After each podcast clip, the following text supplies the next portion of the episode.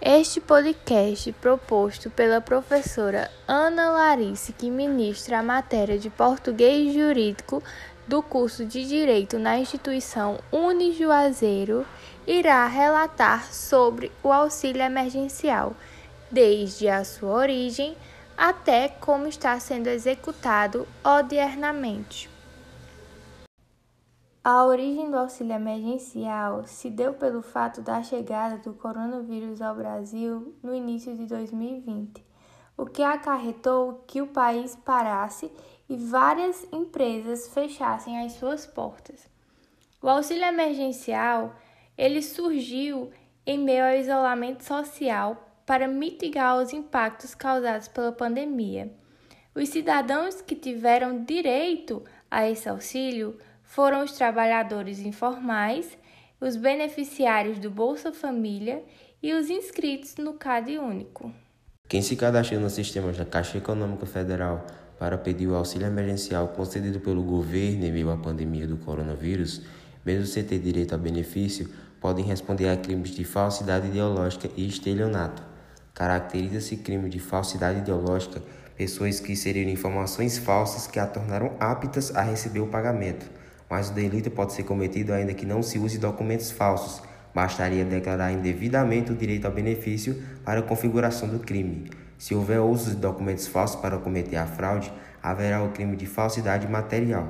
Quem recebeu o auxílio sem ter direito poderá ressarcir o valor à União e ainda ser investigado em inquérito policial pelo crime de estelionato e ser denunciado pelo Ministério Público Federal. Sou a aluna Karen Maria. Bem, o desvio do auxílio em prol do peso moral da dívida, de acordo com a professora Maria Paula Bertrand, professora na Universidade de São Paulo, pontua as problemáticas desenvolvidas pelo comportamento de usar o auxílio emergencial como um dinheiro extra e destiná-lo, portanto, para o pagamento de dívidas. Segundo a professora, o vácuo gerado ao consumo pelo uso indevido do auxílio para aplicação em dívidas antigas claramente afeta a economia nacional, que precisa com urgência da manutenção dos níveis básicos de consumo para proteger os cidadãos do desemprego crescente desencadeado pela pandemia. Ademais, com a aplicação do valor cedido pelo governo federal em empresas de cobrança ou recuperação de crédito, os devedores tiram da sua própria linha de sustento para tentar retirar de si mesmos o estigma da dívidas. Assim, pode-se apontar como o desvio do auxílio emergencial representa uma grave decadência nos níveis básicos de consumo e na subsistência das famílias que procuram quitar suas dívidas. Olá, eu me chamo Daniel Campelo e sobre o assunto auxílio emergencial é pertinente nós entendermos os impactos financeiros, já que superou o valor de 212,8 bilhões, o que equivale a 86% do orçamento de 254,4 bilhões previsto para as cinco primeiras parcelas. O benefício foi prorrogado e terá mais quatro parcelas de 250 reais. O orçamento das medidas provisórias editadas pelo Executivo para enfrentar os impactos da crise provocada pela pandemia do coronavírus prevê 512 bilhões para todas as ações. Até o momento, foram gastos 366,5 bilhões. Desse total, a maior parte, quase 60%, foram para auxílio emergencial a trabalhador informal e a população de baixa renda. Os números são do monitoramento dos gastos da União com combate à Covid-19, atualizados diariamente no portal do Tesouro da Transparência, da Secretaria do Tesouro Nacional, ligada ao Ministério da Economia. É bem importante nós compreendermos que esses valores vão somar na economia pois são valores injetados a famílias de baixa renda e que podem trazer algo para que eles possam se alimentar, comer e, e suprir alguns gastos. Assim, eu agradeço a sua atenção e com certeza voltaremos com novas notícias. Olá, bom dia. Sou Mailson Nassis. Estou aqui para compartilhar com vocês um pouco de informação a respeito do auxílio emergencial seus impactos positivos na economia do Brasil, pois o Brasil sofreu bastante com o novo coronavírus. As pessoas passaram por apertos financeiros em suas casas, empresas e sítios, fazendas de um modo geral, pessoas que movimentam a economia desse grande país que vivemos. A respeito do impacto da economia, temos importantes causas. O novo coronavírus afetou bastante a economia, pois tivemos que fechar as portas de repente por conta da doença que se alastrou pelo mundo inteiro. Foi preciso fazer um lockdown. Esse lockdown fez com que a economia parasse de vez.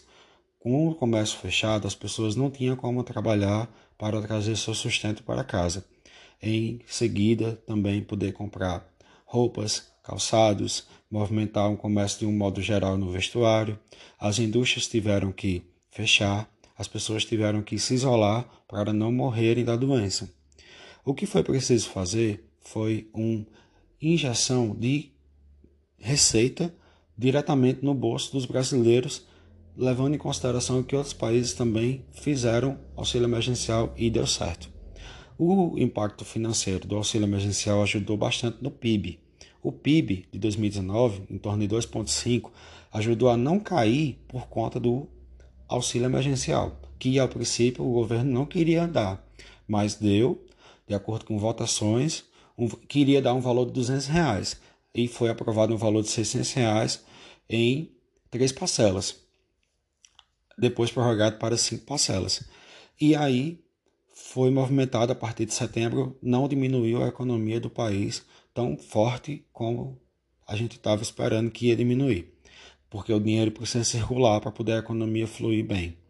Então, em 2020, o auxílio emergencial ainda prorrogou mais três parcelas de 300 reais.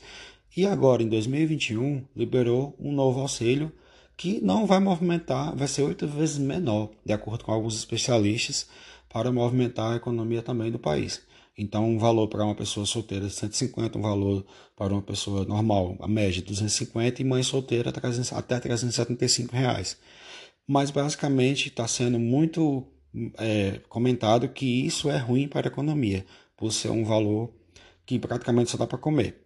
Então as pessoas estão sofrendo bastante com essa, com esse, com essa pandemia e o governo está ajudando em parte. É isso. Importante para a economia. O auxílio emergencial é muito importante para a economia, levando em consideração que o dinheiro circulando vai ajudar todos os setores da economia. O dinheiro não fica na mão das pessoas, é importante frisar que ele só passa. Muitas pessoas, empresários, estavam retendo o dinheiro, então o dinheiro não estava chegando na mão dos mais necessitados. Então, por isso, foi criado o auxílio emergencial. Ponto. Ele foi criado em 2019, passou para 2020 Muitas pessoas receberam em 2020 e em 2021 uma parcela mais pouca. E a tendência que está indo vai ser prorrogado, pelo visto.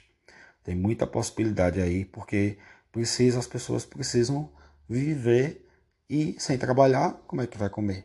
É necessidade básica do ser humano. É isso. Boa sorte a todos aí, era o que eu tinha para falar.